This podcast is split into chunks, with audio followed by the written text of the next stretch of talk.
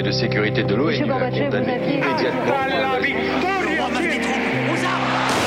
Vous n'avez pas, M. Mitterrand, le monopole du cœur. Moi, j'ai vu Brazil. Les présidents, ils sont pas pour nous. C'est moi Vous pensez tous que César est un con Comment ce groupe d'hommes peut décider pour des millions et des millions d'autres hommes? 12, 11, 10, 9, ignition sequence start. Mesdames et messieurs, culture générale.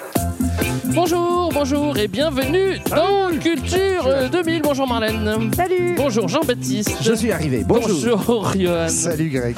Aujourd'hui dans Culture 2000, on vous parle des invasions barbares. Alors je tiens à vous rassurer tout de suite, hein, faut pas avoir peur, hein, vous craignez rien. hein, déjà parce que c'était il y a très longtemps, on est autour du 5e siècle. Et puis surtout parce qu'il y a de très très fortes chances que vous ayez du sang barbare qui coule dans vos veines. À moins que vous soyez 100% romain. Je sais pas s'il y a des 100% romains ici. Moi. Non. Ah bon voilà, voilà. Alors toi t'as pas de sang barbare. Non. Ok d'accord. Aucun. Je pense que c'est faux. je pense aussi que c'est faux. Euh, on va donc passer une heure à vous raconter euh, cette histoire, qui est ni plus ni moins qu'une histoire de guerre, de territoire, de politique, de royaume, de, de population, avec comme fil rouge la chute de, de l'Empire romain. En fait, c'est une histoire normale, c'est de l'histoire, quoi, qu'on va. Surtout va bien, c'est normal. C'est Bon, normal. C'est quand même un bon programme. hein. Ce n'est pas que sale. ce n'est pas sale. Qu'est-ce que ça t'évoque, euh, Jean-Baptiste, toi, justement je réfléchissais, je crois que ça m'évoque la scène d'entrée de Gladiator, là, quand ils combattent les, les Germains qui sortent de la forêt avec leur, Ouais, leur fourrure. je m'en rappelle plus. Voilà, c'est- rappelle c'est plus, très mais barbare. Ouais, Très je vois, le, je vois le genre. Marlène Moi, ça m'évoquait un truc qui a absolument rien à voir avec les invasions barbares. C'est un film qui porte le même nom, franco-québécois. voilà. Et que j'avais bien aimé. Et en plus, je me souviens même plus de quoi ça parle, mais je crois pas que ça parle du tout de Du barbare. tout, ouais. quoi. Ouais, non, je Voilà. crois pas. Mais j'ai le même souvenir que toi, et il est aussi flou que toi. Et à Donc faire- on dira rien. Et à faire du coup un épisode croisé avec deux heures de perdu sur les invasions barbares, comme ça nos épisodes ne se croiseront pas du tout. parce que ça n'a aucun- voilà. C'est pas bête du tout. Tout de suite, extra sonore. Je vous en conjure, sire, n'entrez pas dans cette pièce. Bah, c'est la salle du trône. Il ferait beau voir que je puisse pas y rentrer. Mais Attila vous y attend, sire Attila, le fléau de Dieu Ah, c'est sûr que c'est pas joli rigolo, hein. Jol rigolo Mais on dit que là où il passe, l'herbe ne repousse pas Y a pas d'herbe dans la salle du trône.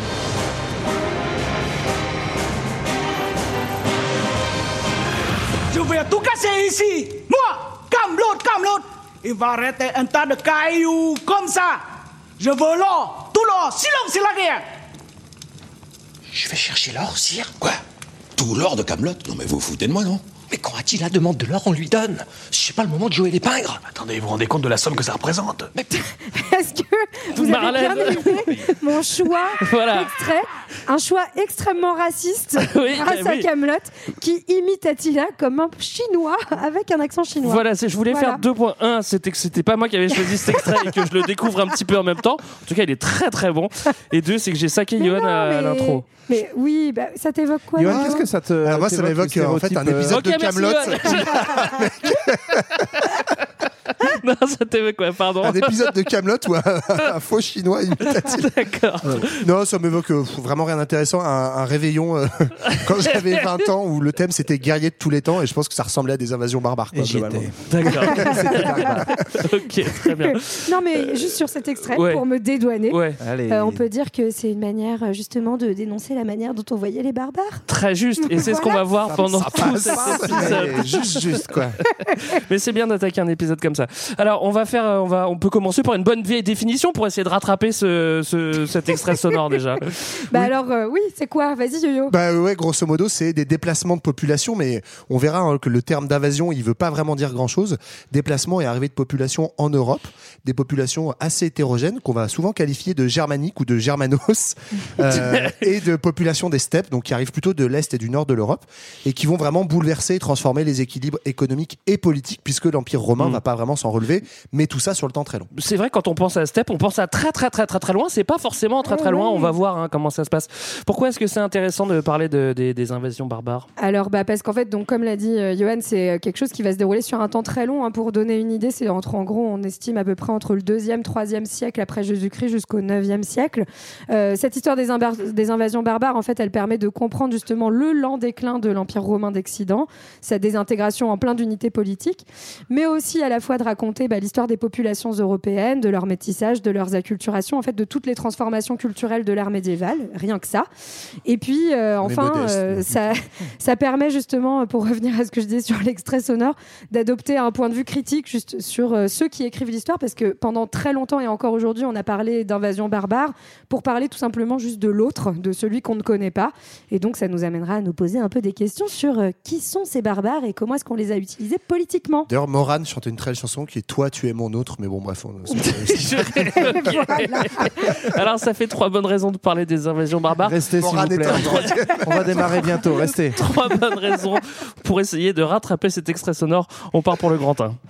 Toi, plus moi, plus tous ceux qui le veulent, l'effet domino des invasions barbares du 2e au 4e siècle après Jésus-Christ. Alors, je vous invite à vous euh, projeter euh, dans le centre du monde antique. On est dans l'Empire romain. Alors, à cette époque-là, l'Empire romain, enfin, à son apogée, il fait tout le tour de la Méditerranée. C'est Donc, grand, ça- ouais. c'est de, de l'Afrique euh, du Nord à, à l'Angleterre, de l'Espagne jusqu'à la Perse. En fait, c'est- c'est c'est- c'est un petit peu, c'est un petit peu là où il fait chaud, hein, globalement autour de la Méditerranée. Bah, en tout pas- cas, l'été. En tout cas, l'été. Quand il fait trop trop froid, c'est plus romain, quoi. C'est ça. Ça monte quand même jusqu'aux Anglais. hein. Il y a, il y a jusqu'au mur d'Adrien. On est aux portes de l'Écosse aussi. Enfin, c'est un territoire qui est immense, qui est euh, donc le fruit de, de siècles et de siècles de conquête. Euh, alors qu'on se représente aussi comme euh, vachement unifié, parce que de fait, il y a une stabilité relative, mais en tout cas dans le temps, euh, ce qu'on appelle l'Empire romain a duré longtemps. Après, il y a plein de petits accidents de, de parcours. Et, euh, et donc, ce, ce pauvre empire romain qui s'est pacifiquement étendu se trouve menacé à ses frontières. C'est une façon de raconter l'histoire. Ça me rappelle des, des débats actuels. Sur, en tout cas, aux frontières de l'empire romain, bah, on, on va déterminer plein d'autres qui sont globalement plutôt agressifs parce que pas très contents Ouais. d'avoir des Romains dans le voisinage. Quoi. Enfin, c'est surtout, c'est aussi euh, les, les voisins simplement. hein. C'est Oui. juste les gens Oui. qui habitent En fait, en c'est- dehors de l'empire. sont de l'autre côté, C'est vraiment fait. une définition même administrative hein, pour les Romains. Le barbare, c'est le, c'est le voisin frontalier de l'autre côté des frontières, Mmh. de ce qu'on appelle notamment les limes, hein, donc qui sont euh, les- dans une partie de l'Empire romain des frontières euh, matérialisées par des petits murs en pierre dont on va parler. Donc de l'autre côté, c'est des barbares. Et c'est aussi une histoire un peu de l'échec de la conquête romaine. C'est-à-dire que par exemple, ceux qu'on appelait barbares, mais qu'on a réussi à intégrer dans l'Empire romain, bah, on leur C'est plus enlève des l'étiquette. barbares, voilà. fini. On peut, on oui, peut C'est vachement pratique en On fait. a tous le droit d'évoluer, sauf ceux qui sont vraiment barbares Ceux profonds. qui sont de l'autre côté. Et ça a donné la, la division entre les Gaulois d'un côté qui sont en fait des bons barbares Ouais. et les Germains qui sont des mauvais barbares Bah, parce qu'ils n'ont pas voulu se laisser euh, conquérir par Bah, eux. Bah, tu vois, c'est comme je crois en ce moment, on dit qu'il y a les bons migrants et les moins bons. Je vois pas de quoi non, tu parles. pareil. Voilà. Bon, Alors, en tout cas, On va faire un, un petit, un petit tour euh, de la Allez, carte hein, pour sûr. voir qui, Oui. qui vit euh, autour de l'Empire romain, justement. Alors, à Alors. l- à l'est, euh, donc euh, l'est de l'Empire romain, on a euh, notamment les Sassanides, hein, qu'on avait une dynastie qu'on avait croisée dans l'Empire perse. Euh, donc eux, certains des Sassanides vont commencer à euh, arriver, euh, attaquer un petit peu, menacer l'est de l'Empire romain. Ouais. C'est pour ça qu'au IVe siècle, en 330, en fait, on dédouble euh, les capitales romaines et on a d'un côté Constantinople qui devient vraiment une vraie place forte de l'Empire romain, ce qu'on appellera bientôt l'Empire romain d'Orient, et Rome qui reste pour l'Empire romain d'Occident. Donc Alors, c'est pas ce dont on va parler le plus, hein, les, les Perses, parce que les Perses, c'est les Perses, on, on- on les a. Non, mais- Ouais, puis on a déjà Voilà. fait un épisode. hein. Sauf Voilà. que- sauf qu'il faut quand même les avoir en tête parce que Oui, oui, parce qu'ils sont là, voisins, ouais. cette menace des Perses fait qu'on va concentrer beaucoup de menaces militaires romaines à l'est face aux, aux- aux Perses et que du coup bah, ça va affaiblir d'autres frontières. oui, c'est ça, parce qu'en en fait, à l'ouest, euh, plutôt au nord-ouest, hein, on a euh, en fait ceux qu'on va appeler les Germains.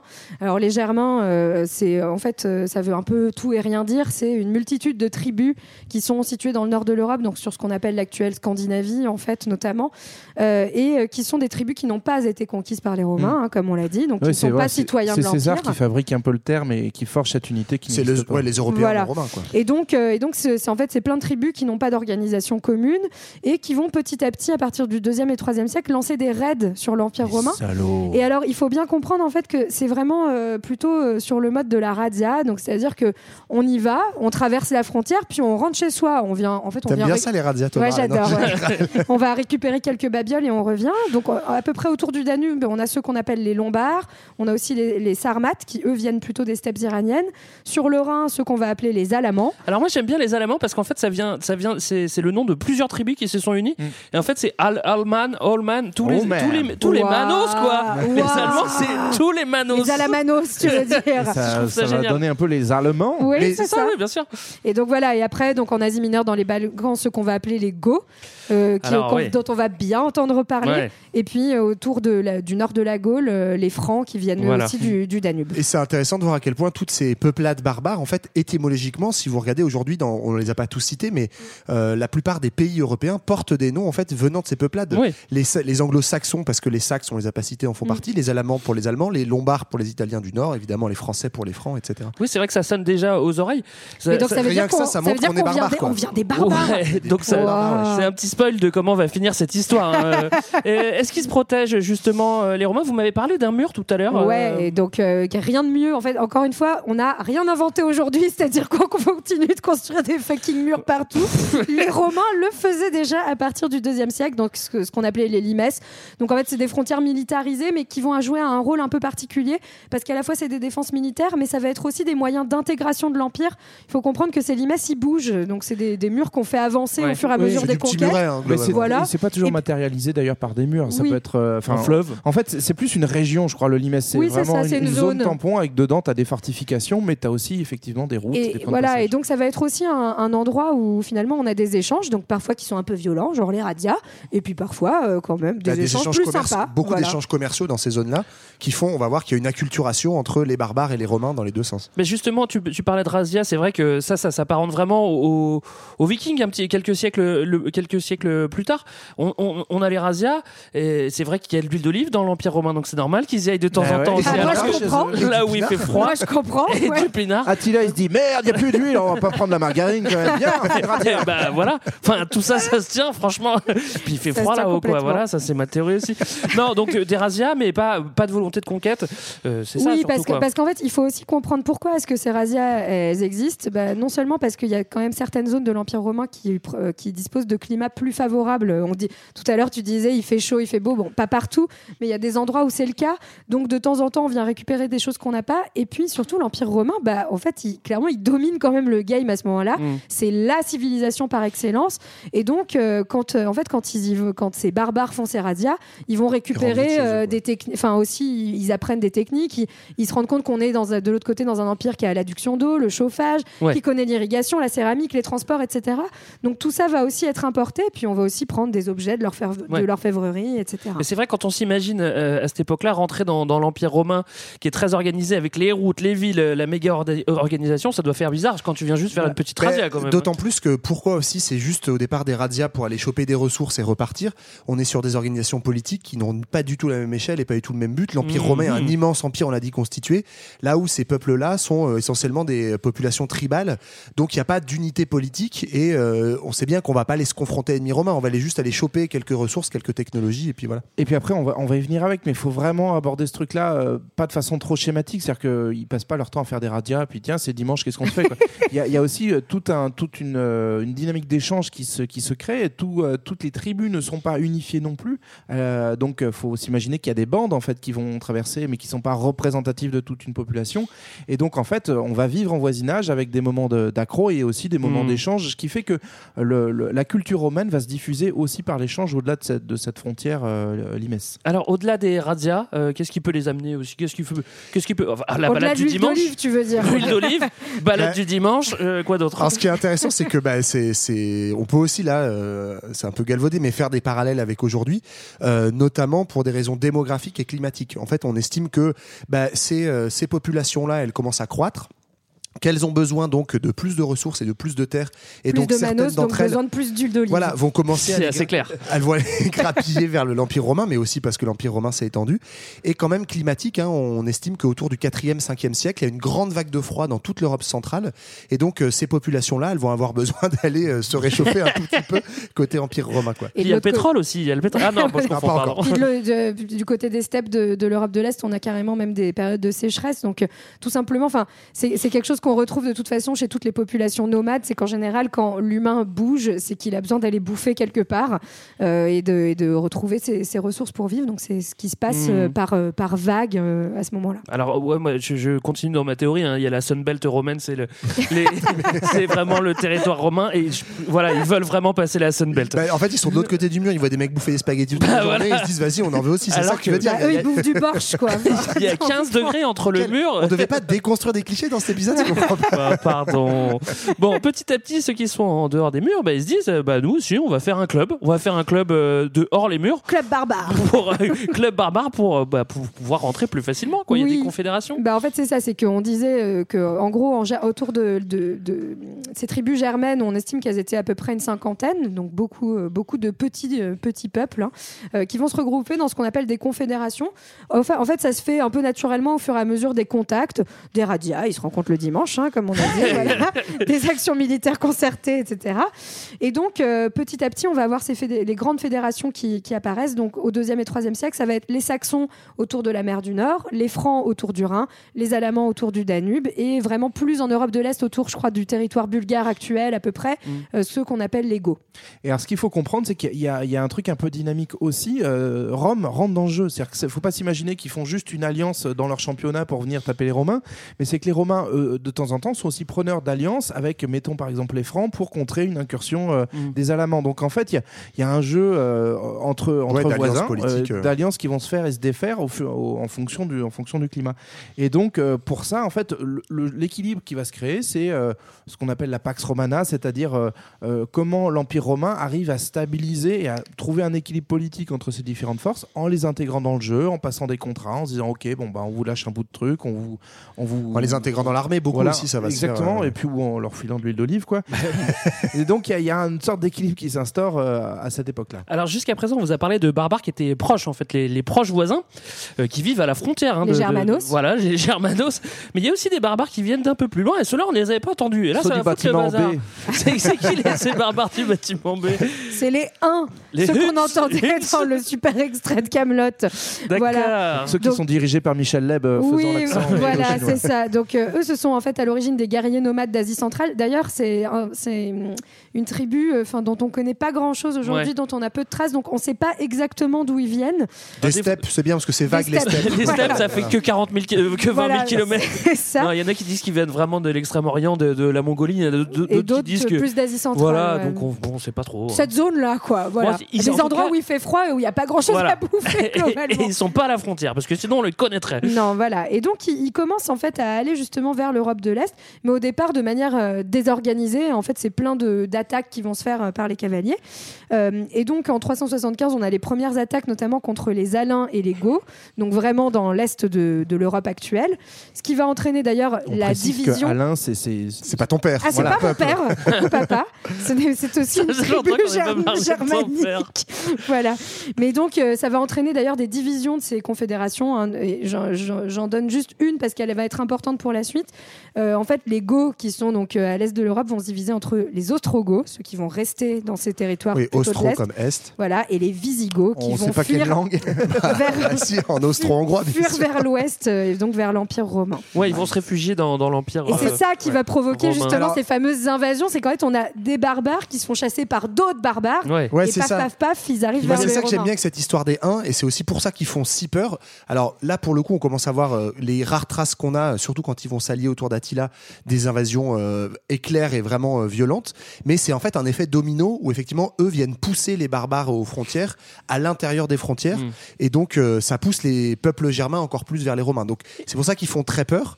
Et puis, ça va aussi, du coup, enrichir la notion de barbare parce qu'ils sont encore plus étrangers, etc. Ils sont Et double barbares. Double barbare, et c'est à partir des 1 qu'on commence à avoir cette vision, qui va rester très longtemps hein, dans l'historiographie, de le barbare comme quelqu'un, pas juste d'un étranger, mais quelqu'un de cruel et violent. C'est ça. Et donc, c'est là où il y a cette définition en plus qui vient se calquer. Avec quoi. les En- cheveux en, aussi. en fait, oui. En fait, il faut vraiment bien comprendre. On, on reviendra là-dessus à la fin de l'épisode hein, que le, la- le mot barbare, il, il signifie pas la même chose à toutes les époques et donc il va évoluer et, et prendre ses significations différentes. Et du coup, ce qu'on voit en fait, donc ils sont poussés, tout le monde est poussé par les uns, mais comme on est voisins et qu'on se connaît, bah en fait, euh, ceux que tu avais déjà invité à l'apéro une fois, bah ils te disent euh, franchement c'est chaud, il y a Attila qui veut s'inviter chez moi, tu, je, peux- je peux pas me planquer dans ton appart. C'est ce qui va se jouer aux, aux frontières de Rome. Et donc par exemple, c'est- certains peuples dits barbares vont rentrer dans l'empire romain, mais en fait, ils vont rentrer avec euh, le, le- le- le tampon validé, notamment. Tampon euh, réfugié, quoi. on parlait des Visigoths tout à l'heure. Les Visigoths, euh, en gros, sont euh, accueillis par l'empereur en disant Ok, mettez-vous au calme le temps que ça se tasse. Quoi. Oui, c'est ça. En fait, les Visigoths, ils, ils vont se cacher. Alors, ils se cachent plutôt en Bulgarie, qui est, qui est juste sous la frontière euh, naturelle de, de, de l'Empire, le Danube, en Ouais. fait. Bon, alors, ils ont quand même des, des, des, des devoirs aussi. Ils doivent aussi, justement, euh, en tant Oui, que. c'est pas gratos. hein. Ouais, ils doivent aussi défendre la frontière. euh, Ça, euh, ça, ça sera un petit peu leur job. Alors, un bon voisinage. Sauf que euh, ça, ça Ils vont se passe chauffer pas, ainsi un peu, quoi. Voilà, ça se passe pas aussi bien que prévu. hein. Donc ces fameux, euh, visi- enfin ces fameux Visigoths qui s'installent, l'empereur leur dit OK, mais en fait il prévoit, enfin il y a rien qui est prévu pour bien les accueillir. hein, voilà, on leur avait dit on peut pas accueillir tout le monde, ça suffit les copains. Tu te mets sur le canapé, ouais, mais c'est relou, j'ai mal au dos. Voilà. Et pouf, Donc en fait, il mal. commence à crever la dalle. Il y a, y rien à Elle bouffer. tiendra une heure.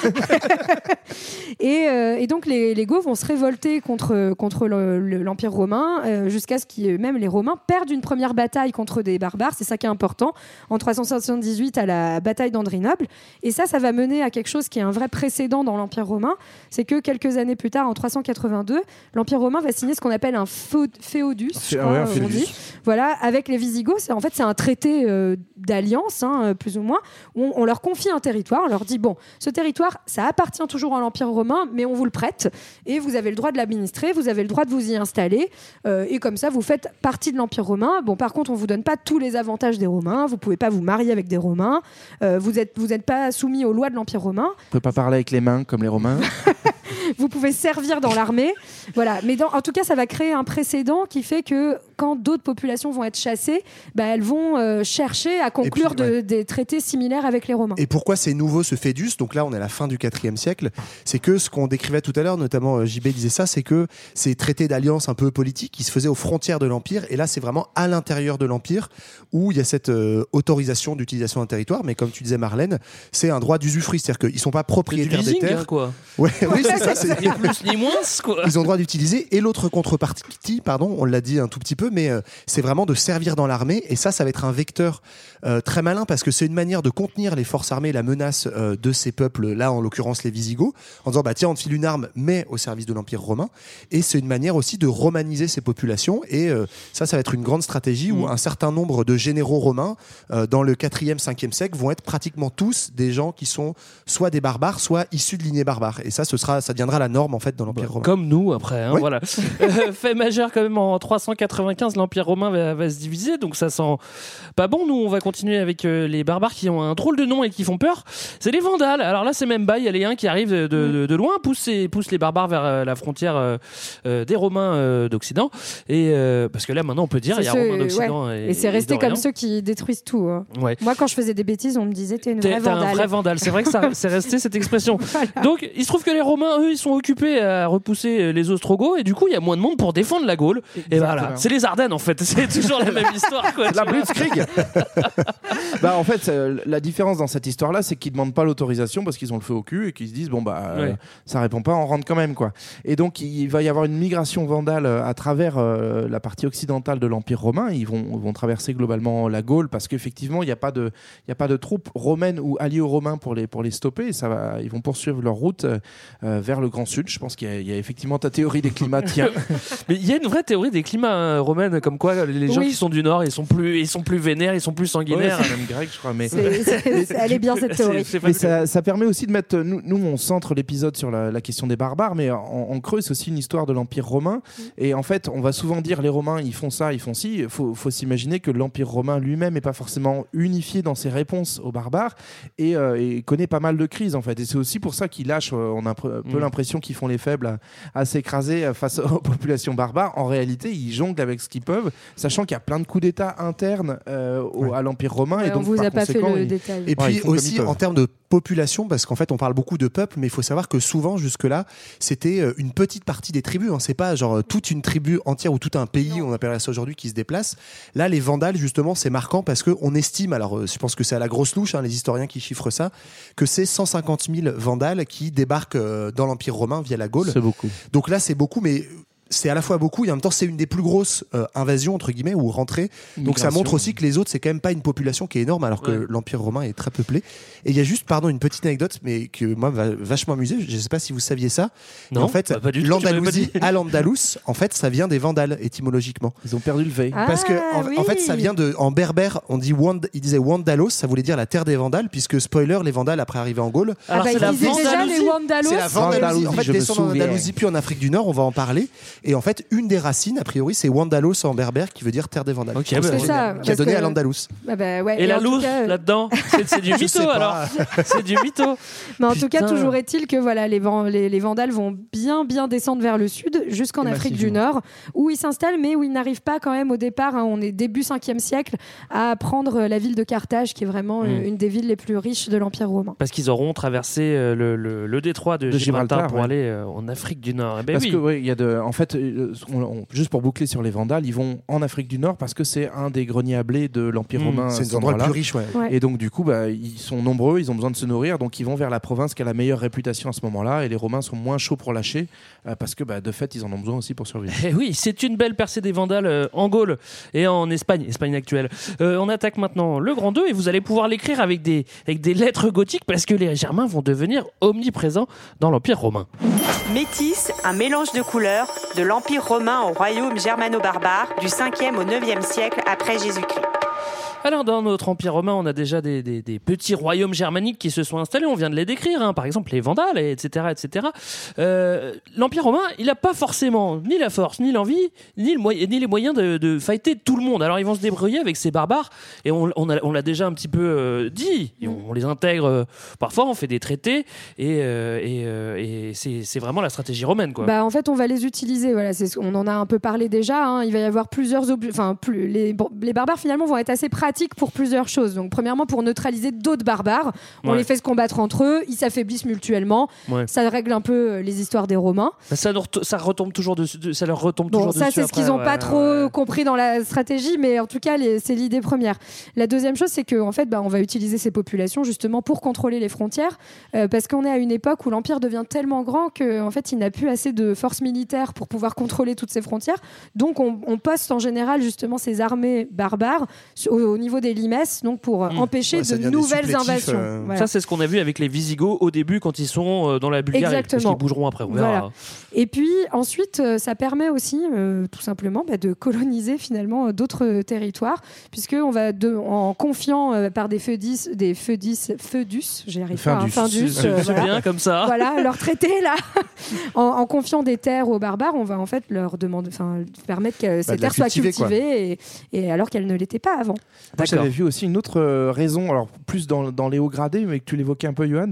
Euh, on va progressivement, en avançant dans l'histoire, donner les, les postes de généraux, en fait, de commandants de l'armée à des, à des combattants barbares, notamment parce qu'il y a de plus en plus de coups d'État qui sont menés par des chefs de guerre. Et donc, du coup, les empereurs se disent bah, si je mets un barbare, au moins, lui, il a aucune légitimité pour se proclamer empereur romain, donc du coup, il ne me fera Mm. pas un coup dans le dos. quoi. Mhm. Mais justement, on va parler des, des- de, de- de la castagne parce que il y en a qui sont encore chauds de la castagne. et Justement, c'est les barbares. Alors que les Romains, ils sont là tranquillement dans les termes à rien Oh bah foutre. Au bout d'un moment, C'est bien connu d'ailleurs. Ils faisaient jamais la guerre les Romains.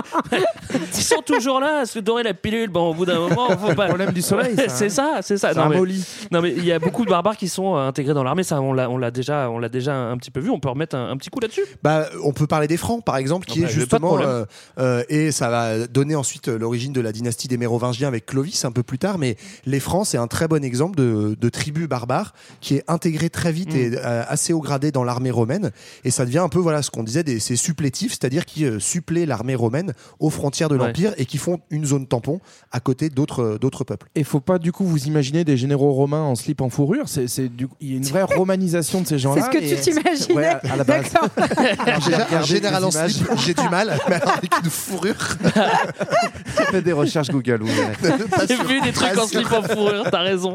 Tout ça pour dire que euh, même après l'effondrement officiel de l'Empire romain qu'on va voir, euh, les, les Mérovingiens que tu évoquais, par exemple, euh, le- le- la, la tombe du père de Clovis qu'on a retrouvée bien, bien plus tard en archéologie, elle est euh, rangée comme une tombe de général romain de façon Ouais. très Ouais. classique. En fait, il y a une culture aussi euh, romaine qui passe par, ce, par cet engagement. Sauf dans l'armoire à slip euh, fourrure. C'est ça, ça, c'est voilà, la différence. Mais oui, mais parce que voilà, on a, on a à la fois donc cette, bar- enfin, cette forme de barbarisation de l'armée qui va leur permettre de se romaniser, mais, mais il faut aussi comprendre que a- les Romains maintiennent quand même une différence avec Mm. les barbares à l'époque. hein. On a ces échanges culturels, commerciaux, cette intégration militaire, mais les barbares vont demeurer quand même. Alors première chose, ils sont extrêmement minoritaires sur les territoires où ils se trouvent, où en fait en général on a à peu près 90% de population qui est gallo-romaine, et eux euh, représentent une, une très grosse grosse minorité, euh, enfin une toute petite minorité, et surtout ils ne sont pas catholiques.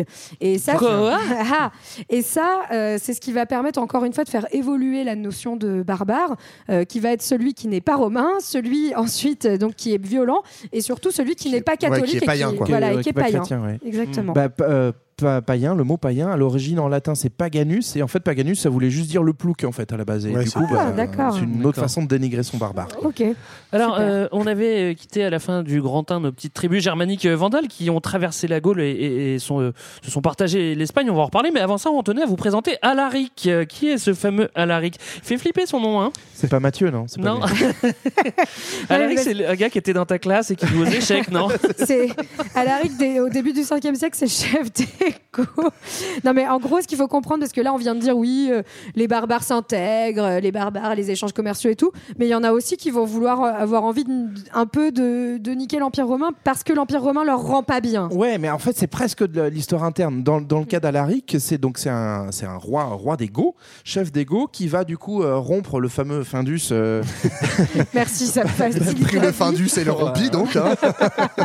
passer avec Rome et effectivement comme tu dis il va se retourner contre Rome parce que pas satisfait des conditions euh, Mm. et du- de la mise en place de ce traité là sauf qu'en fait Alaric bah, de fait c'est un général romain c'est son vrai nom ça pour le coup Euh, certaines sources le décrivent même comme un chrétien Euh, et dans ses troupes avec lesquelles il va attaquer Rome puisqu'il faut spoiler eh ouais, Qui eh n'est ouais, pas la ça. capitale de l'Empire romain à cette époque-là. hein. Bah, euh, puisqu'il y, y a. Constantinople, tout ça. Ouais. Mais euh, Alaric, donc chef des, des Goths, va prendre Rome en 410, donc qui est aujourd'hui ou relu dans l'historiographie comme vraiment un truc hyper sacrilège. Mais en fait, Alaric, il va prendre, euh, faire le siège de Rome, notamment avec des troupes romaines sous En fait, c'est une forme de guerre civile, quoi, C'est un peu qui ça. commence un peu parce Exactement. qu'on On- le on disait, il est intégré comme général. euh, Et donc, selon, selon ce qu'il a besoin dans les sources, il va mettre en avant le fait qu'il est chef d'ego pour, euh, euh, bah, pour montrer qu'il a une tribu derrière lui et qu'il renverse un certain ordre établi, mais il va aussi mettre en avant ses éléments de romanité pour euh, bah, montrer qu'il est légitime dans ce qu'il fait. Quoi. Et donc ça, ça va terminer de finaliser. Donc on est au début du, du 5e siècle. Hein. Euh, il, t- il fait le sac de Rome en 410 et 8 ans plus tard, en 418, nouveau Findus. et euh, là, cette fois, en gros, bah, les Goths ont encore un peu pris plus de place grâce à ce général Alaric. Ouais, ils sont assez puissants. Ouais, et du coup, en fait, on leur donne, on confie à ces Visigoths, donc les Goths de l'Ouest, toute l'Aquitaine, c'est-à-dire grosso modo un gros tiers euh, sud-ouest de la France. Et en fait, euh, les Visigoths commencent à avoir À une relative autonomie. On est toujours Ouais. dans l'Empire romain, mais on parle pas encore de royaume Visigoth, mais ça va, ça va devenir un royaume très vite. C'est ça, mais juste pour comprendre, cette fois, c'est qu'en gros, on leur donne pas une terre toute pourrie, on leur donne une terre super fertile. Ouais. Bah, il y a le etc. Bordelais, quoi, Voilà. du bon pinard, merde, le- Exactement. le- Non, le gros, canard du c'est- Sud-Ouest. C'est juste pour montrer que, en fonction des terres que les Romains, euh, que, que les Romains donnent euh, à ces, à ces Germains, enfin euh, aux barbares, ça montre un- une forme de hiérarchie aussi entre ces, entre ces tribus. Quoi. On a dit quand même que l'Empire romain leur filait les, les terres parce qu'ils dégagent quelques barbares de, de l'Espagne. Oui, hein.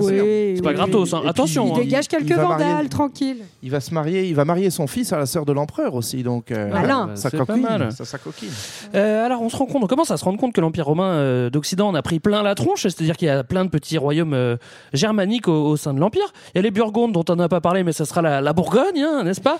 Euh, Il y a les Visigoths, là on vient d'en parler. Il, y a, il reste les Vandales qui sont en Andalousie. Il y en a certains qui ont, dé- qui ont- qui ont dégagé euh, En dans, Afrique du dans- Nord, dans- en. Afrique. euh, oui, mais il y a, il y a d'autres petites tribus qui ont, qui ont- qui ont été dégagées par les Visigoths. En revanche, dans l'Empire romain euh, d'Orient, là, c'est peinard. C'est-à-dire qu'il y a juste de la fête contre les Perses, mais on est focus là-dessus. Niveau, l'Empire n'est pas perlé par des, par des, par des royaumes euh. Euh, on va maintenant vous présenter celui qui va faire trembler l'Empire romain un petit peu plus, et c'est Attila, le roi des Huns. Ah, le fameux. Ben, en fait, ouais, on a commencé à dire un mot sur Attila, mais Attila, il va euh, justement, c'est des tribus donc, dont on ne sait pas bien exactement d'où elles, d'où elles viennent, mais a priori qui n'étaient pas forcément toutes euh, copines les unes avec les autres. Et Attila va unifier euh, donc euh, à peu près au milieu, hein, dans les années 440, au C'est milieu un peu du le Jean 5e Moulin siècle. des 1, quoi. C'est oui, on peut- c'est- c'est le Jean Moule 1, du coup. Entre ici, Attila. Et, et, et donc, euh, c'est notamment cette figure d'Attila et cette, euh, là, cette conquête rapide des Huns dans les années euh, 440. Donc, en gros, en une dizaine d'années, Attila va vraiment mener des raids très violents, effectivement, dans toute l'Est de l'Europe. Donc, d'abord, les Balkans, la Grèce. Ensuite, ça va commencer à se rapprocher de la Gaule avec euh, ce qu'on appelait la bataille des champs cataloniques.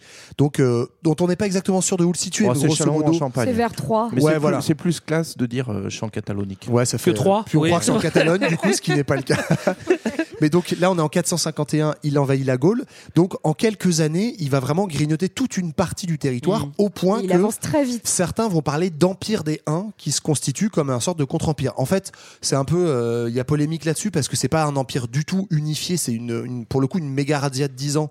Donc euh, il n'y a pas le temps de constituer des frontières politiques, etc. Mais là, vraiment, c'est des conquêtes euh, euh, très fortes qui sont prises sur le territoire romain. Ce qui est rigolo, c'est qu'à ce moment-là, justement, toutes les, les, les, les tribus qui sont en Gaule, ça lie complètement Oui. aux Romains pour, euh, Pour fighter défoncer les Huns, Parce ouais. que là, il y a une plus grosse menace. quoi. Ouais, ce, qui est, ce qui est marrant aussi, c'est qu'il fait tout ça. euh, en, 400 euh, en 452, il commence à repartir vers l'Orient, puis en 453, il meurt et paf, c'est fini les Ouais. Quoi. Ben, on, avait un peu ce phénomène-là euh, ben, bien, bien plus tard, mais autour de Gengis Khan, où effectivement, tu as, une unification qui se fait autour d'un- leader. Dans le cas de Gengis Khan, ça, ça, pour, ça survit sur quelques générations, mais en fait, assez vite, l'immense empire euh, s'écrase parce qu'effectivement, il était porté par des chefs Alors, charismatiques. je vous avoue que moi je suis un peu déçu parce que en fait euh, Attila je connaissais pas bien je pensais que ça allait être un peu plus long dans l'épisode en fait Attila il arrive il fait une razzia il claque fin de l'histoire Il a quand même, soi-disant, traversé les Alpes. euh, Avec les éléphants, non Non, c'est pas Hannibal, ça Ah, c'est Hannibal. Ah ouais, bon.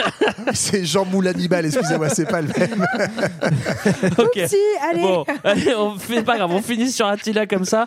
En tout cas, je suis, ouais, voilà, je vous le dis, je suis triste, c'était un peu trop rapide. Bon, on va faire un petit retour sur les Vandales qui étaient en Andalousie et qui ont traversé la mer. Voilà. Voilà. ils ont traversé la mer et je vous disais tout à l'heure qu'ils avaient dû- le- leur objectif c'est prendre Carthage et puis en 439 bah, ils y arrivent donc Bravo. on voit que l'empire romain commence à, à souffrir un petit peu ils prennent Carthage ils prennent la flotte romaine et puis du coup ils coupent l'approvisionnement de l'empire en céréales plus de spaghettis pour les romains Ouais. Euh, Ah, ça, et donc tout ça va leur permettre de négocier donc un petit traité en 442, un Findus avec les Romains pour créer le fameux royaume vandal. Et les Vandales donc euh, s'approprient finalement la province, une des provinces les plus riches de l'Empire Mm. romain, qui est la province qu'on appelait la province d'Afrique. Et bah Voilà. très bien, ça fait déjà un max euh, d'invasion pour cette euh, première partie. On va se faire une petite pause euh, musicale, Johan. Ben oui, bien sûr, on va faire ça, Greg. Eh ben, ça me fait plaisir. Enfin, j'ai eu peur parce qu'à un moment, j'ai cru que t'allais me dire non. Oui, bah du coup, quitte à considérer les barbares hein, comme une sorte de grand package dans lequel on mettrait à peu près tout et n'importe quoi, j'ai décidé de nous rabattre sur le Métèque, hein, parce que c'est une autre figure mythique de l'étranger dont on ne sait pas exactement d'où il vient, mais le grand Georges Moustaki nous en dit un petit peu plus.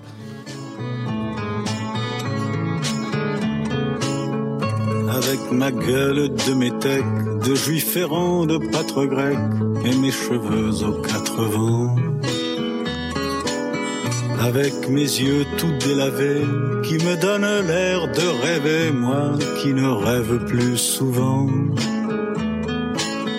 Avec mes mains de maraudeurs, de musiciens et de rôdeurs qui ont pillé tant de jardins avec ma bouche qui a bu, qui a embrassé, mordu, sans jamais assouvir sa faim. Avec ma gueule de métèque, de juif errant, de pâtre grec, de voleur et de vagabond. Avec ma peau qui s'est frottée au soleil de tous les étés et tous ceux qui portaient jupons avec mon cœur qui a su faire souffrir autant qu'il a souffert sans pour cela faire d'histoire. Avec mon âme qui n'a plus la moindre chance de salut pour éviter le purgatoire. Avec ma gueule de métèque, de juif errant, de pâtre grec et mes cheveux aux quatre vents. Je viendrai, ma douce captive, mon âme sœur, ma source vive, je viendrai boire tes vingt ans. Et je serai prince de sang rêveur. Vous écoutez toujours Culture 2000 et on vous parle des invasions barbares. Dans la première partie, on vous a parlé de l'Empire romain et des barbares qui y vivaient autour. On vous a parlé des barbares, des barbares, comprenez les uns qui font une plus grosse poussée. Et après l'arrivée euh, d'Attila, un petit peu plus tard, on a compris que l'Empire romain d'Occident commence à être perlé de royaumes germaniques qui collaborent avec l'Empire romain. On continue notre histoire des invasions barbares et on va s'intéresser au royaume barbare au sein de l'Empire. Déjà, il faut savoir qu'il y, a- il y a un petit ch- changement euh, de statut entre Findus et, et royaume euh, barbare. C'est- quoi la différence entre un Findus et un royaume barbare? C'est ce que disait euh, Marlène tout à l'heure, c'est que le, dans le Findus, tu t'installes, c'est bien, mais la terre, elle n'est pas à toi. Ah Donc- oui, oui, c'est le leasing là. Tu t'essuies les pieds avant de rentrer, mais puis un jour ou l'autre, c'est à l'Empire. Donc euh, voilà. Alors que l'idée du royaume, en fait, on va, on va reconnaître une autorité planétaire, une forme de souveraineté Mm. euh, de, de la population barbare, ou quelquefois juste du roi, en fait, hein, Mm, mm. euh, sur, sur un territoire donné. Et, Et donc, puis- du coup, on passe au royaume. Ouais, et tu diriges plus que les populations barbares, tu diriges aussi les Romains qui sont Qui sur, sont le territoire. territoire. T'as le droit de te marier ouais. aux Romains. Et Mais ce qui est aussi du coup une forme d'intégration presque suprême. Enfin, on pourrait dire ah tiens il y a sécession parce qu'il y a Ouais. royaume au sein de l'empire, mais c'est aussi une manière de reconnaître en fait comme des figures régionales Exactement. les rois, Ouais. les rois francs, les C'est un rois genre de gouverneur C'est en ça, fait. c'est c'est hein. le président de région, c'est les Pécresse de l'époque. quoi. Et du coup, on, on va se retrouver avec toute une liste de royaumes. Mais effectivement, comme dit Johan, finalement, ces royaumes, ils sont sous des autorités politiques différentes. Mais euh, on va retrouver une même logique de, de syncrétisme entre, euh, bah, entre les, les- les- les cultures. Et il faut se dire aussi que la culture romaine de base, elle n'est pas unifiée en fait. Euh, Quand, Mhm. quand tu es romain de- du nord de la Gaule, t'as pas grand chose à voir avec euh, un romain de Sicile. ah bah, rien à voir. Pas la même par exemple. Rien à voir. On va justement, on va refaire un petit tour Putain, l'huile des. d'olive, c'est pas très bon. on va refaire un petit tour des, des royaumes euh, barbares euh, au sein de l'Empire, ceux dont on a déjà parlé. hein. Comment est-ce qu'ils vont? Maintenant Ça va? Ça va? Pas Bah, bah alors en fait, donc, y a, il y a tous, ces, tous ces petits royaumes. Donc euh, en gros, c'est la grande période de création des royaumes, c'est 5e, 6e siècle après Jésus-Christ. Mais encore une fois, l'Empire romain va continuer à la fois de s'appuyer sur eux et puis bah, euh, de faire en sorte que ça soit un peu divisé pour mieux régner, hein, donc euh, avec Mm. des, des royaumes qui se, qui se fightent un peu les uns contre les autres. Donc le premier, on l'avait dit, c'est le royaume wisigoth qui a été créé en 418 euh, en Aquitaine. Et lui, il va avoir surtout la mission de combattre d'autres barbares qui sont encore un peu loin. C'est les Saxons qui font beaucoup de piraterie. Et puis euh, les Vandales. euh, voilà. Et les Vandales qui étaient plus, euh, plus en Espagne. On a le royaume franc ensuite qui va être là une confédération importante de tribus germaniques qui va être en gros dans le nord de l'Allemagne actuelle et qui va euh, migrer plutôt vers le nord de la Gaule. Et donc là, qui va aussi avoir un rôle important contre les, contre les Vandales. euh, Ouais. euh, donc euh, vous voyez, en fait, on a ces royaumes, notamment francs et visigoths, qui sont installés en Gaule et qui au départ sont installés. Pourquoi? Bah, Parce que leur mission, c'est de dégager les Vandales à qui on va donner un royaume euh, plus tard. Quoi. Donc c'est Mm. encore une fois domino, domino, domino. Et on est en train d'installer du coup une mosaïque comme ça de, de royaumes euh, dont les rapports de force vont aussi évoluer parce que par exemple bah, donc le royaume vandal on a dit il finit par être reconnu parce que parce qu'il s'impose mais on va aussi avoir la création d'un royaume burgonde les burgondes à un moment c'était les mecs à taper euh, et en fait progressivement on va finir par les reconnaître et ils vont jouer un rôle contre les Huns par exemple mais il y a aussi un moment où ils vont jouer contre les Visigoths quand les Visigoths vont commencer à jouer leur, leur partition donc en fait on a fait une espèce de découpage euh, pour- De- en province, quoi. en province pour, pour essayer de sécuriser certaines zones en fonction des besoins. Et puis, bah, ces, ces- ces découpages s'installent dans le temps et ça crée une nouvelle géopolitique, en fait. Des royaumes qui vont commencer à rouler pour leur boss et plus attendre le- les, les ordres de l'empereur. Moi, je voulais vous parler des, des, euh, Des des Bourguignons anglo-saxons. Non, les bourguignons, je les connais pas bien. Mais les anglo-saxons, parce que j'aime bien l'histoire. En fait, euh, c'est vrai qu'on on a du mal à. Enfin, on pense pas souvent que l'Angleterre était une île romaine, hein, finalement. Et qui Qui- va se que faire. les Romains appelaient la Bretagne. Ouais, en voilà, fait, c'est ouais. ça. C'est très important. Et, euh, et elle va se faire attaquer par, des, par, par les Celtes à l'ouest. C'est donc euh, les tribus. Les euh, Irlandais. Les Irlandais, en fait, c'est les, les seuls qui se mettent à l'ouest. Et à l'est, il y a justement euh, les Angles et les Saxes qui, eux, viennent de Scandinavie et qui vont choper le le- le- l'est de, de l'Angleterre. Du coup, il reste que des Celtes et des Anglo-Saxons. Ils vont se fighter. Et au bout d'un moment, il y, a beaucoup- beef. il y a beaucoup de Celtes qui vont se barrer parce qu'ils en ont marre de la guerre. Et c'est vraiment, ils le disent dans les écrits. C'est comme ça. J'en ai marre de la guerre. C'est Trop c'est nul la guerre. Et en fait, où est-ce qu'ils vont aller? Ils vont aller en Armorique, donc c'est-à-dire en Bretagne actuelle. C'est quand même assez rigolo cette histoire. hein. Et euh, ça a été fait pas rire Et du ils vont tout. faire des crêpes. Et ils vont faire des crêpes. Je me demande si c'est pas aussi à cette époque-là qu'on date le, le mythe de- d'Arthur en fait qui euh, qui serait un, un- un soldat euh, romain ou bossant pour les Romains à la Mm. base le roi Arthur. Mais après je crois que c'est aussi des choses qui ont été beaucoup réécrites puisque on l'a dit ces, ces royaumes-là vont être la matrice de- du- des découpages politiques de l'Europe et notamment l'idée des Anglo-Saxons en fait a été vachement grossie. De fait ils sont venus en renfort mais le gros de la population est resté la même. en fait. Alors, euh, on continue. Vous, vous voulez parler des Lombards ou on s'en Ah fout? oui, bah les Lombards ça donnait la Lombardie, Milan, l'Italie. Et le du duc des Lombards, un, un bar à Châtelet, où j'allais quand j'avais 18 ans. Mais c'est un club de jazz, surtout le Duc des Lombards. voilà. Super club de jazz, très réputé. C'était ça que vous vouliez dire sur les Lombards, ça Ouais, voilà. Bah, pareil, on les installe dans le nord de l'Italie. Leur premier rôle, ça va être de, de défendre contre Merci les de Ostrogoths, tenir la les, barre, Johan. les Goths qui sont en Orient. Alors, euh, on continue, spoiler. L'Empire va tomber un moment, hein, ça on le sait déjà. hein, Même, euh, Il va à béton, même. Il va à béton. Alors, on vient de décrire une situation où il y a des pressions barbares qui se font un petit peu autour de l'Empire et même parfois au sein de l'Empire, ça on l'a bien compris. On a d'autres facteurs qui contribuent euh, aussi à l'affaiblissement de l'Empire-. À noter Ça va mal, tout ouais. de même que, que la chute de l'Empire, c'est un sujet qui tracasse les historiens depuis plusieurs, euh, siècles, plusieurs. Et qui, Ouais. qui n'est pas résolu. Qui est pas résolu. Il n'y a pas de euh, réponse de pourquoi l'Empire euh, chute. Et d'ailleurs, il y en a même qui disent que l'Empire n'a pas chuté. Voilà, Oui, donc on n'aura peut-être pas de vraie réponse. hein, Non, mais, bon. moi, enfin, pour le coup, moi, ça, c'est vraiment le truc que je trouve passionnant dans Mm. cet épisode, c'est que il n'y a pas de réponse parce qu'il n'y a pas une date. On peut retenir une date de chute, mais en fait, on voit bien avec ces invasions barbares déjà que c'est un processus sur le temps long, sur plusieurs siècles, Mm. et tout ça, bah, du coup, notamment, ça crée plusieurs phénomènes politiques très longs sur le- l'Empire romain. D'abord, une autonomisation des royaumes, on l'a dit, germaniques, où en fait, il y a de plus en plus d'autonomie politique et des rois un peu indépendants qui commencent à se chauffer. Genre, bah, mec, j'ai de plus en plus de pouvoir. euh, Et je suis ouais. roi franc, je suis roi visigoth, etc. et puis aussi. Ça fait peur quand on dit ça. hein.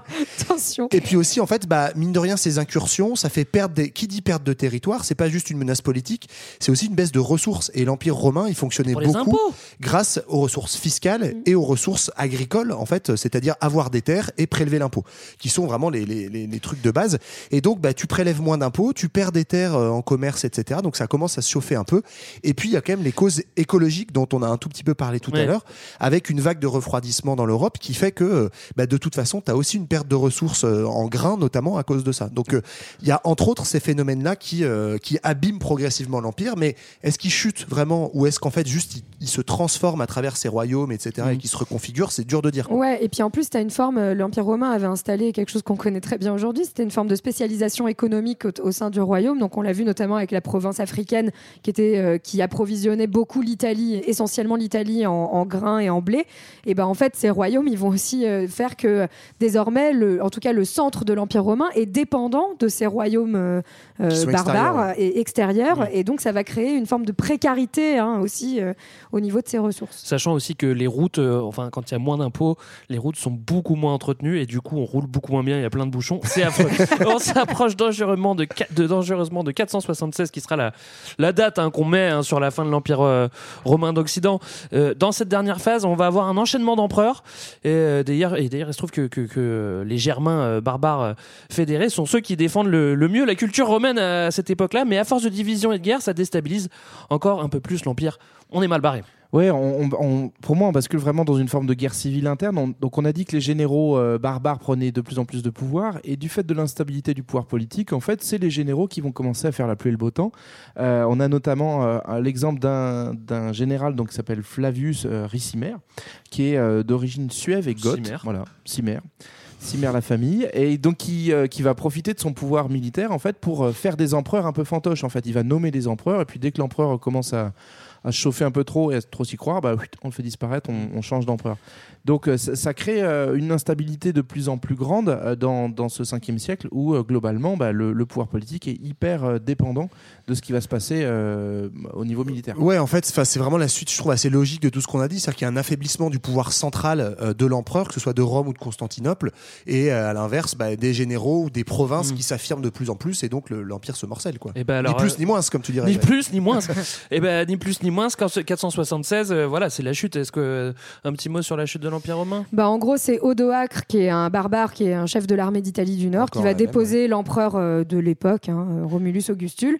Donc, c'est la date qu'on va retenir, mais il faut bien. Enfin, pourquoi c'est contesté aussi C'est qu'il faut bien comprendre que Odoacre, une fois qu'il a dégagé l'empereur, en fait, il, il dit pas euh, Ouais, bon, bah, c'est fini l'empire romain, salut, maintenant c'est moi. Maintenant, c'est les gros. non mais parce que enfin moi quand on m'apprenait enfin quand j'apprenais des dates par cœur bêtement à l'école enfin c'est ça que je comprenais Bah en oui, fait oui, oui, ça, c'est Euh, sûr. Et t'as l'impression que tout d'un coup il fait froid et que tout le monde a des slips. Cette obsession du slip. Le slip en fourrure, c'est vraiment en la mode. fourrure. Très en slip, je comprends pas. Je pense que quand tu le verras, tu vas t'en acheter un directement. Et donc, en fait, Odoacre, d'ailleurs, qu'est-ce qu'il fait? Il rend ce qu'on appelle les insignes impériaux. C'est en fait, c'est tous les signes de, de l'empereur. Il les renvoie à Constantinople chez l'empereur d'Orient. C'est juste qu'il dit, bah, en fait, euh, les mecs en Occident, ils tenaient pas la route, donc on les a dégagés. Tiens, on prend les pins. Voilà, on prend tous les pins. Mais il y a toujours une allégeance à l'Empire romain. Et d'ailleurs, même les barbares barbares, enfin les rois, ces royaumes qu'on appelle d'ailleurs germano-barbares hein, par la suite, parce que, enfin non pardon, germano-romains, enfin euh, voilà parce Ouais. qu'ils sont, ils vont se, se métisser. Ces royaumes-là, ils continuent de se penser comme les héritiers Oui. de l'empire Ouais. romain. Il faut bien comprendre ça. Ils se disent pas euh, bon bah ça y est, maintenant c'est les barbares. Ouais, ouais, non, ouais. en fait pour eux c'est toujours l'empire romain. Et effectivement, et tu as raison, cette date de 476, certains considèrent que c'est plutôt un déplacement de l'épicentre de l'Empire romain de Rome vers euh, Constantinople plutôt que, euh, plutôt que vraiment une chute de l'Empire. Et puis il y a le piège aussi du mot barbare en fait. Odoacre, chef barbare qui euh, donc qui, qui, avec son armée euh, va déposer l'empereur. En fait, c'est un type qui est ultra romanisé et il va déposer l'empereur. Tu te dis oh, il va le découper en, en brochettes, il va en faire un pâté euh, ou on ne sait pas quoi, mais euh, pas du tout. Odoacre il va lui offrir une petite résidence euh, à vie et une pension à vie. Donc le- l'empereur euh, qui est qui est déposé, Romulus. Augustus, en fait il, il va finir sa vie euh, pépouze dans une maison avec des Ah, c'est ce serviteurs fait C'est un peu comme. Balkany. C'est ce qu'on fait aux dictateurs en général. Mais c'est vrai que le mot barbare, là, il rend pas du tout compte Bah situation et il nous éloigne de ce qui se passe vraiment. En fait, bon, là, c'est juste deux mecs qui sont, enfin, qui vivent à côté et qui se débrouillent et qui se font un traité et une bouffe de temps comme en temps. dans quoi. une colocation quoi. oui, voilà, c'est ça. Euh, justement, les chefs barbares, euh, on dit qu'ils qu'ils- qu'ils- ils vont reprendre le euh, l'empire en- entre guillemets. Euh, Il y a notamment un barbare dont on va parler, et, et c'est un barbare franc, Clovis, qui va qui va être un peu le représentant aussi. Ouais, ben en fait, pourquoi est-ce qu'on s'arrête là-dessus? C'est pas parce qu'on est français. Déjà, en fait, ça fait rire parce que les francs, en fait, ils viennent pas de France, ils viennent plutôt de la Belgique. Enfin, Ouais, plus au c'est ça. Mais bon, peu importe. Tu veux dire qu'on est belge Ce qui est, ce qui est intéressant, euh, certains plus que d'autres ici. Il se met en danger, le gars, il se met en danger. non, ce qui est intéressant avec Clovis, c'est qu'en fait, c'est une des premières, euh, un des premiers royaumes qui commence à. Attends, mais t'es belge? Oui, il est Non, né à pas Spa. du tout. à accroître son territoire et en fait euh, à, à commencer à faire un nouvel épicentre vraiment en Europe occidentale, donc autour du royaume franc, euh, où il élargit ses frontières, donc il grignote notamment sur tout le territoire wisigoth dont on parlait, euh, qui était dans le sud-ouest de la France, et Mm. Il les surtout. dégage vers l'Espagne. Ouais, et surtout, il se convertit au catholicisme, Clovis, en Christianisme, 500. on va dire. Oui, au, au christianisme, tu as raison. Et en fait, euh, bah, ça, qu'est-ce que ça dit? C'est intéressant, c'est une manière de romaniser en fait son, son royaume. C'est-à-dire qu'il dit Ok, je récupère des trucs au go, et moi, je, bah, c'est qui les, les chrétiens? C'est les Romains. Donc, je me convertis Mm. chrétien pour en fait pouvoir être le roi, y compris des populations romaines sur mon territoire, et ainsi euh, fonder une Ouais. dynastie qui sera la dynastie mérovingienne. En fait, c'est pour se légitimer, puisque ça. vous vous souvenez, on, enfin, on l'a dit, le- les Francs, euh, en fait, toutes ces fameuses populations barbares sont quand même minoritaires, donc ils ont besoin de montrer euh, un peu patte blanche euh, aux populations pour euh, espérer rester au pouvoir. Et juste pardon, un, un tout petit point historiographie, moi, qui m'a vachement euh, fait marrer, c'est que je sais pas à vous, mais Clovis, c'est vraiment genre un des noms qu'on t'a appris à l'école. Mm. Tu sais, t'as l'impression que c'est un roi qui a compté de ouf, qu'on a plein de trucs sur lui. En fait, les historiens, il y a, je crois, Ah oui. 20 pages. Oui, c'est ça. En tout et pour tout, dans le monde entier, il y a 20 pages de sources sur le règne de Clovis, sur, euh, je crois, 30 ans d'histoire. En fait, grosso modo, euh, c'est aussi, ça replace tout ce Mm. qu'on dit là dans un contexte historiographique qui est que on a très peu de sources écrites, donc on a reconstitué des choses, mais euh, le, le- le poids exact de Clovis, nous, Mm. on a fait un espèce de père, fondation- père fondateur de la nation française. Bon, bah, grosso modo, on a un vieux prospectus de 20 pages qui nous dit ce qu'il a fait, donc c'est quand même assez et flou, qui n'est pas forcément fiable. D'ailleurs, Ouais. on n'a aucune date précise. euh, Notamment, il y a toute une polémique autour de sa date de, de conversion. Euh, mais ce qui est intéressant et ce dont on est sûr, c'est qu'effectivement, euh, les, les barbares et notamment bah, le- les Mérovingiens vont être porteurs de, de cette culture romaine. Et ce qui fait que même bien plus tard, euh, si on fait un bond de, de trois siècles plus loin, on va jusqu'à Charlemagne. En fait, Charlemagne, son obsession, quand il va réunir d'autres miettes issues de ces royaumes barbares, en fait, c'est de refonder l'Empire romain. Et en fait, Cha- Charlemagne va se, va, se, va se faire sacré empereur pour euh, montrer qu'on a rétabli l'ordre l'ordre romain euh, qu'on avait perdu. D'ailleurs, c'est Carlos Magnus, hein, c'est quand même plus romain que, que Teuton, hein. C'est- c'est c'est vrai. Mais après, il y a beaucoup de rois euh, français qui se seront appelés, qui vont s'appeler Charles. hein. Donc, euh, tu vas me dire comme euh, Clovis qui, euh, quand tu mets le V en U, ça fait un Louis. Oui, ça, je l'avais non, déjà dit, mais j'adore cette Ah, histoire. j'avais oublié. J'adore c'est ça. Bon, comme les barbares sont là depuis un moment, la société va pas changer du tout au tout. On l'a dit, c'est pas un, c'est pas un effondrement euh, spontané. Donc c'est une continuité. On l'a dit, il y a certains qui disent que l'empire romain n'a pas chuté, il a juste muté. On a parlé de romanisation des barbares. Euh, là, on, en a- on commence à en avoir marre de dire le mot barbare. hein. Ça fait un moment, là, on comprend que c'est plus trop ça.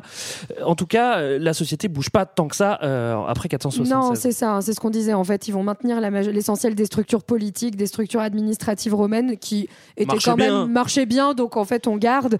Ils vont conserver tout ce qui est culte impérial, le système fiscal, mais aussi même des loisirs, le cirque, le théâtre, donc euh, le droit écrit, le christianisme, le latin. enfin, d'olive.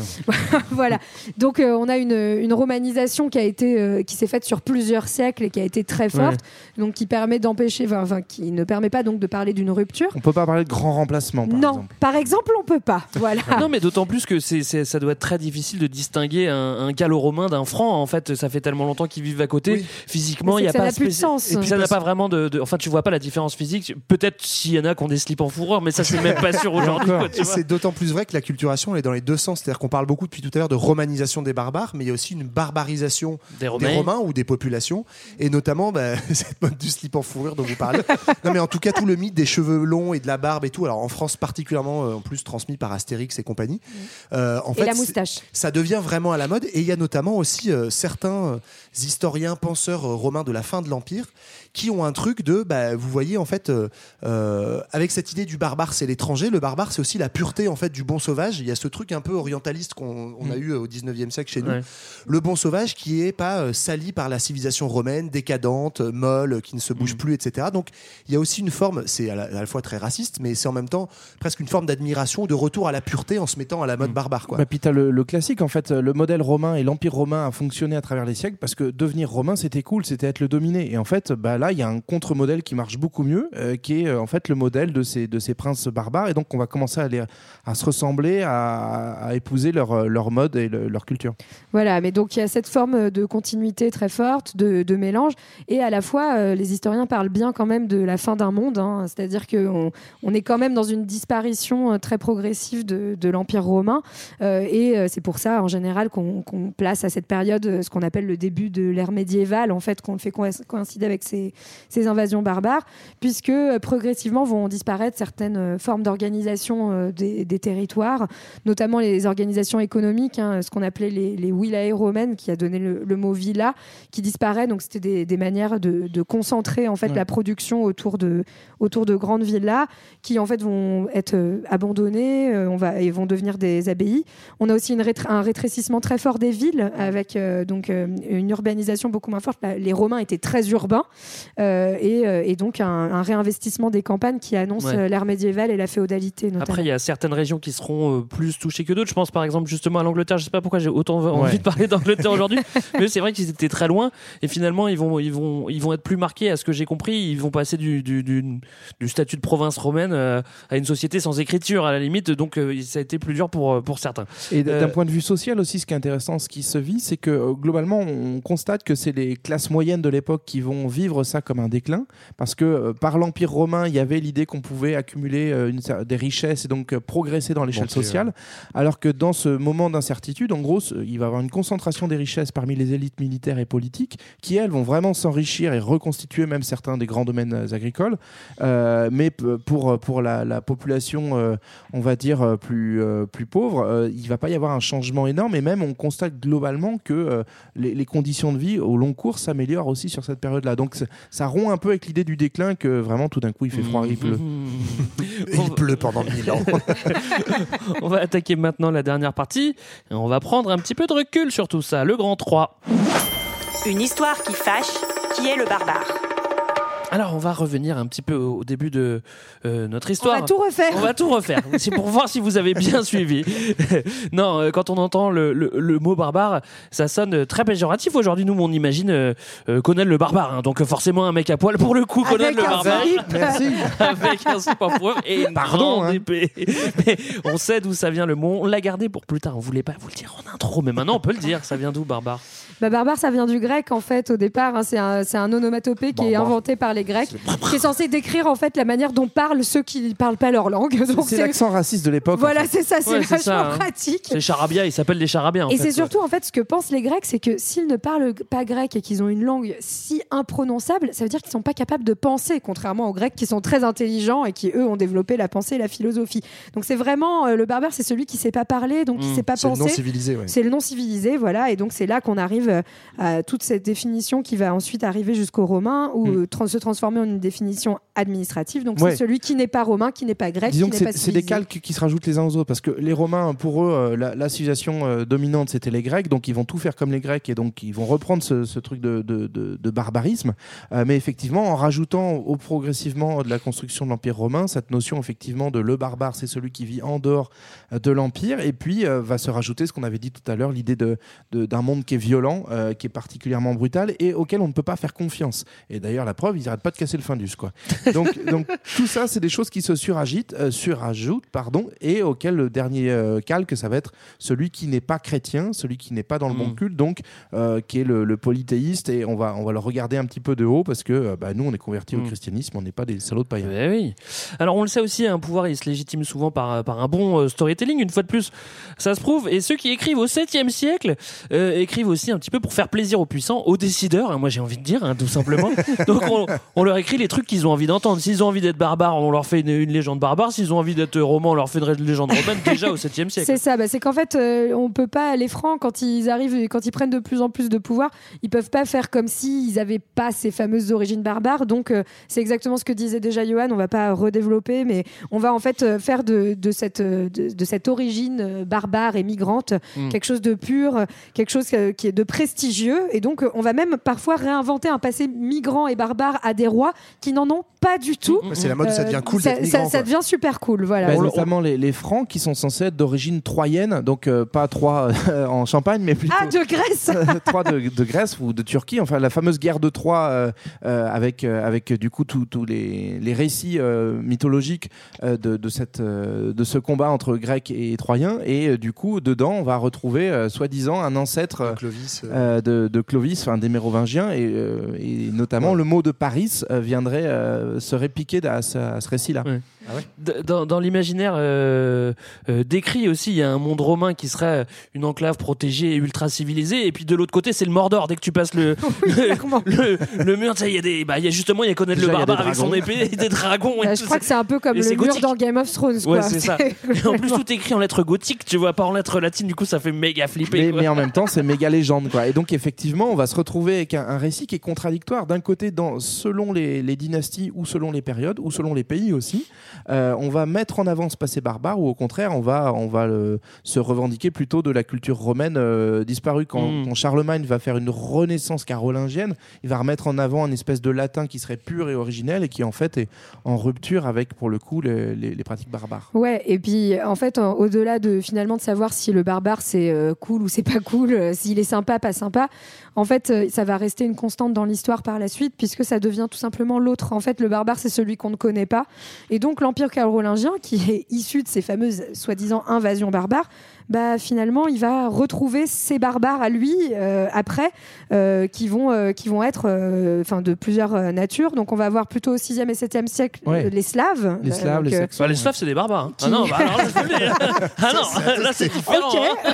Ah, là, Greg. différent. Moi, je suis carolingien, je peux pas te dire, les Slaves. Donc qui viennent eux, de voilà de l'Empire d'Orient et, on l'avait vu juste en parenthèse, en clin d'œil à notre épisode sur Charlemagne, où justement il va dans ces territoires et il les bute et il les démonte. Les- Il y a une violence énorme contre les Saxons et les Slaves et qui est justifiée, comme le dit Greg, parce que euh, ce sont pas des chrétiens, donc on a le droit de les massacrer. Ce sont des barbares. Voilà. Et, d'ailleurs, slave, c'est- oui, pardon, c'est juste l'anecdote aussi, hein, c'est que euh, euh, esclave, le mot esclave vient euh, est un mot dérivé de, de slave, voilà. Mmh, Donc euh, pour donner euh, tout ce que, voilà, euh, pour montrer toute euh, l'admiration qu'on avait pour les, Bah, pour les slaves. Les autres dont on pense beaucoup de bien euh, à cette époque-là, et notamment au 8e siècle, bah, le vrai barbare, le nouveau, celui qui fait très peur, ce sont les Arabes. Je crois que ça marche encore aujourd'hui. hein, Voilà. mais parce que c'est bah, pareil, c'est encore l'autre total. Là, c'est encore une nouvelle religion en plus qu'on ne connaît pas. C'est ni vraiment des païens ni des chrétiens. Euh, ce- on découvre une nouvelle religion en Europe, euh, l'islam, par donc la conquête très rapide de, euh, de l'islam euh, par la, le, le nord Par de l'Afrique l'Afrique. du Nord, ouais. Voilà, l'Afrique du Nord Jusque- et puis euh, jusque jusqu'à Poitiers, hein, grosso modo. Et euh, là aussi, et par exemple, c'est intéressant de voir que pour les espagnol, à l'école, on t'apprend pas que la fin de l'Empire romain c'est euh, 476, mais c'est 711, c'est-à-dire le moment où le, le royaume wisigoth, qui pour les, enfin pour une certaine historiographie espagnole est considéré comme la suite de l'Empire romain, il n'y a pas eu de rupture, il n'y a pas Ouais. eu de, de guerre, il y a une continuité. La rupture c'est 711 quand les Arabes arrivent, donc d'autres barbares, et qu'ils mettent fin au euh, Mm. royaume wisigoth sur la péninsule ibérique. Donc c'est intéressant de voir, voilà, le, le barbare c'est toujours celui qui vient d'un petit peu plus loin. Quoi. Et ça va vraiment instrumentaliser, euh, notamment à la naissance de l'histoire euh, telle qu'on la pratique comme, comme science. En fait, ça, ça va être instrumentalisé dans des conflits, notamment tout l'enjeu France-Allemagne, euh, à partir du 19e siècle, va être rejoué là-dessus. Les Allemands étant les héritiers des barbares, sont les Germains, alors que les Français seraient les hé- héritiers des Gaulois et donc, euh, du coup, de, Des de l'ordre gallo-romain. Alors, Et donc, on est la globalement, ni l'un ni civilisation l'autre, contre- voilà. Mais, mais c'est aussi à ce moment-là, on va rejouer tout le récit historique autour de, des gallo-romains et des Gaulois En comme étant. euh, ça, ouais. Et à l'inverse, les nobles euh, seraient, euh, après la Révolution française, Mm. en gros, ils sont perçus comme des descendants de, de Germains et donc on a bien fait de s'en débarrasser pour re- redevenir euh, entre gallo-romains. Alors on va maintenant s'interroger sur le mot invasion, s'il vous plaît. Est-ce qu'il est juste? Est-ce qu'il ne s'agit pas simplement de, Ah oui, oui, oui. de, oui, oui, de oui, oui. migration? Est-ce que c'est pas, que ça. hein. c'est pas autre chose? Moi, j'avais ça- noté remplacement, mais apparemment, c'est pas. Est-ce que ça a été un peu monté en épingle directement il y a 15 siècles pour des raisons poli- politiques? Est-ce que ça peut encore servir pour faire peur? Culture 2000, enquête pour vous. Déjà, on fait un petit mot sur le Alors. concept d'invasion. Bah alors déjà, il faut savoir que le terme d'invasion barbare, en fait, c'est un terme qui est utilisé quasiment exclusivement par l'historiographie française. Ah. Voilà. Cocorico. C'est nous les plus fachos. Voilà. Donc, euh, et évidemment, en fait, bah non, invasion, ça marche pas trop. Euh, pourquoi? Bah Parce que euh, l'invasion, en fait, c'est ça. le- la définition, c'est que ça implique euh, l'envahiss- le- l'envahissement, ça se dit pas. Justement, ouais. l'arrivée d'un groupe homogène sur un territoire, d'une entrée soudaine, violente, en vue de prendre un territoire. Or, on a vu, premièrement, que bah, en fait, ces razzias, elles n'avaient pas forcément pour but euh, de venir prendre un territoire. C'était parfois des échanges, parfois, en fait, euh, juste l'idée d'aller pre- prendre des trucs. Voilà. On va voir euh, aussi que bah, c'était pas toujours violent. En fait, euh, bah, ces arrivées, C'est elles, parfois gentil. ouais. elles étaient parfois violentes, elles étaient parfois qu'on n'avait rien à bouffer ou qu'on se faisait pousser par ceux derrière, Oui, et puis, globalement. effectivement, euh, c'est- même quelquefois accueilli euh, légalement. On n'a pas Oui. parlé, par exemple, de l'entrée des Francs dans l'Empire romain, mais en fait, ils n'ont pas demandé sont- la permission. Une fois qu'on les a vus, bon bah ok, vous êtes là, bah, vous êtes là. Voilà. Qu'est-ce que tu veux faire hein tu veux hein Et puis, ça, et puis la fait, c'est pas un truc soudain, euh, les invasions. Non, c'est pas une communauté unie qui se dit allez, on y va. Non, en fait, on va avoir plein de petites tribus qui viennent en petit nombre s'installer siècles, progressivement sur, sur des- sur du temps très très long. Ouais. Et puis avec une acculturation très très forte. Donc en fait, c'est pas euh, les barbares contre les autres. Euh, non, euh, il va y avoir plein de mélanges, plein de métissages. Alors qu'est-ce qu'on peut proposer Donc comme nul. Invasion, c'est zéro. Qu'est-ce qu'on peut Voilà. proposer comme, comme autre mot alors? Bah, Ah il y a- ouais, y éventuellement le terme de migration, donc euh, notamment bah, l'historiographie allemande, hein, c'est pas pour rien, puisque justement c'est les Germains d'origine. Donc Et eux, les ils parlent de Anglo-Saxons. migration de peuple et les anglo-saxons. Euh, C'est-à-dire, mais sauf que là encore, alors pour moi, hein, selon moi, c'est quand même beaucoup plus proche de la réalité que le terme d'invasion.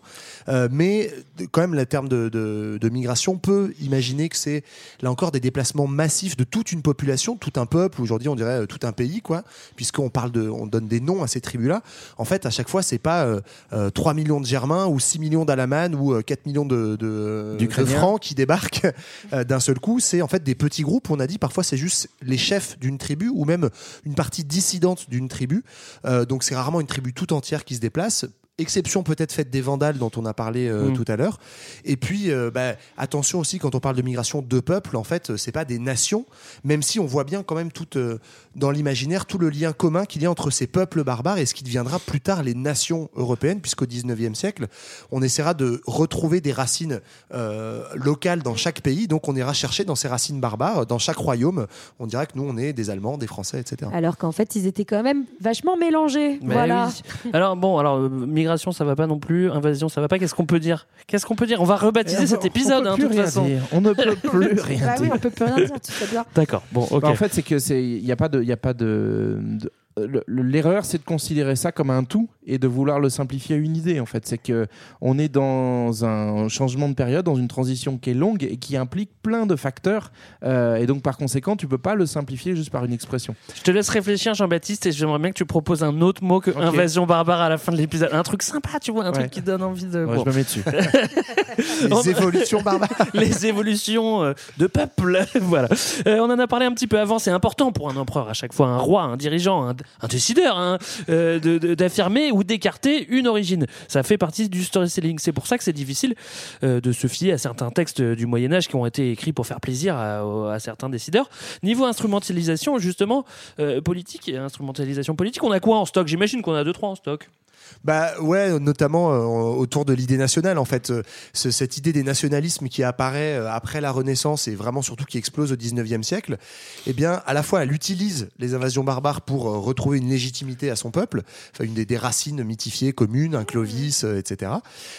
Et puis elle utilise aussi l'expression d'invasion barbare pour dévaloriser bah, encore l'étranger, celui qui n'est pas dans les frontières nationales. Et donc bah, je pense que JB l'a bien dit, notamment la rivalité entre la France et l'Allemagne. On voit bien en fait que euh, autour de ça, il y a cette idée de le barbare c'est l'autre, et notamment c'est celui qui est moins romain ou qui n'est pas euh, assez germanique. voilà. Ouais, et puis du coup, euh, c'est aussi celui qu'on va pouvoir aller civiliser parce que c'est quand même dommage qu'il reste barbare. Nous, on va être comme les Romains, on va aller euh, chez eux voir et leur apporter de bien belles choses. Et donc, De l'huile d'olive. C'est une notion et cette idée d'invasion barbare, elle va être très très puissante. Mm. Enfin, euh, elle va être très puissante et utilisée au 19e, notamment avec le, le colonialisme et, et le roman national français. Très bien. Euh, Est-ce que vous voulez rajouter quelque chose Bah, T'as trouvé Ouais, j'ai une proposition. Ouais, alors vas-y. La grande colocation des peuples. Et bah parfait. C'est beaucoup mieux. C'est beaucoup plus. C'est beaucoup. Voilà, ça me plaît, ça me plaît en tout cas. Merci Jean-Baptiste. On, on va finir euh, cet épisode euh, sur ce mot-là. Euh, nous, on se quitte évidemment en musique. Euh, si vous voulez aller plus loin, bah vous vous débrouillez. Vous tapez sur Google. Euh, pas invasion barbare. mais- Colocation des peuples. mais colocation des peuples. Vous ne trouverez rien. Vous ne trouverez rien, mais on peut lancer un mouvement. Euh, on se retrouve dans deux semaines. D'ici là, vous, pouvez- nous lisez, vous nous écrivez, vous faites ce que vous voulez, vous nous faites euh, des big up. Vous faites coucou tout simplement. Nous, on vous fait des, des, des, bisous. Des, bisous et des big up au massif. Et on se quitte. Merci. J'ai l'impression avec Jean-Jacques Sur ton chanteur préféré, Greg. Allez, bye bye. Ciao. Bisous. Salut. Tout est neuf et tout est sauvage. Libre continent sans grillage. Ici nos rêves sont étroits. C'est pour ça que j'irai là-bas.